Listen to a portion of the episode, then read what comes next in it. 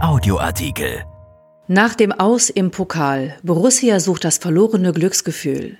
Nach dem Pokalaus gegen Dortmund und dem geplatzten Traum vom möglichen Pokalsieg muss Mönchengladbach neue Ziele definieren. Es könnte von Vorteil sein, bald den neuen Trainer zu benennen. Von Carsten Kellermann. Es sind Bilder, die eine Niederlage auf den Punkt bringen. Rami Benzabeni, der Linksverteidiger von Borussia Mönchengladbach, hockte am späten Dienstagabend auf dem Rasen des Borussia Parks. Sein Trikot war von den Spuren des DFB-Pokal-Viertelfinales gegen Borussia Dortmund gezeichnet. Der Algerier schaute ausdruckslos ins Leere. So sehen Verlierer aus. Benzebeni wird bestätigen, dass sich Verlieren in der ärgsten Art und Weise so anfühlt. Dann, wenn ein Traum geplatzt ist, wenn ein Ziel abhanden gekommen ist, das Ziel, einen Coup zu landen dass derweil in den sozialen Netzwerken die Debatte weitergehen würde, was denn nun werden muss mit Trainer Marco Rose, der in der nächsten Saison ausgerechnet zum BVB wechseln wird, war abzusehen. Das Gladbacher Fanprojekt stellte am Mittwoch klar, eine Trennung wäre gut. Doch da ist Manager Max Eberl, der wie die anderen Vereinsbosse die Entscheidungsgewalt in dieser Sache innehat, anderer Meinung. Eber sieht in Rose auch nach der vierten Pflichtspielniederlage in Serie und dem geplatzten Traum vom Sehnsuchtsort Pokalfinale in Berlin den richtigen Trainer. Aus dem Team gibt es keine andere Meinung und aus dem Auftritt gegen den BVB herauszulesen, dass die Mannschaft gegen den Trainer spielt, wäre vermessen. Gladbach machte das beste Spiel der vergangenen Wochen. Den Spirit müssen wir mitnehmen, sagte Rose.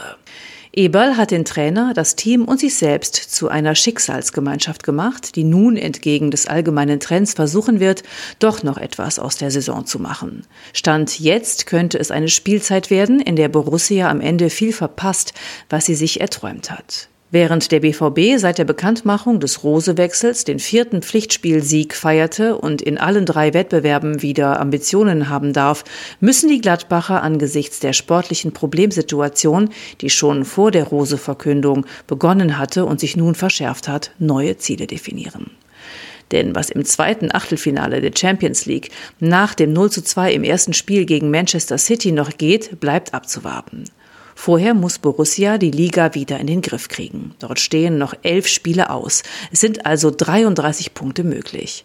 Gibt es eine unfassbare Serie, wie sie Gladbach 1987 mit zehn Siegen hinlegte, als Jupp Heinkes seinen Wechsel zum FC Bayern verkündet hatte, wäre sogar die Champions League möglich. Mindestens Platz 6, indes sollte Borussia noch angreifen.